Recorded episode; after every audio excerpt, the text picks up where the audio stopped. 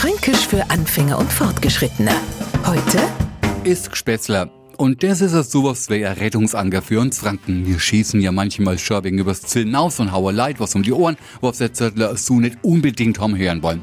Das kenners, ne? Ist Ihnen vielleicht auch schon mal passiert. Sag einmal, hast du Zugnummer, wer jetzt so eine Bemerkung, der vorsichtig ausdrückt, nicht immer so gut ankommt. Sieht man auch, wer seinem Gegenüber das Gesicht entgleitet, zack, schämen wir nach. Na, hab doch bloß ein Spätzler gemacht.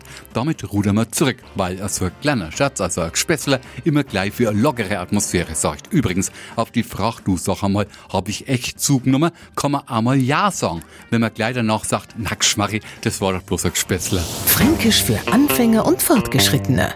Morgen früh eine neue Folge. Und alle Folgen als Podcast auf podu.de.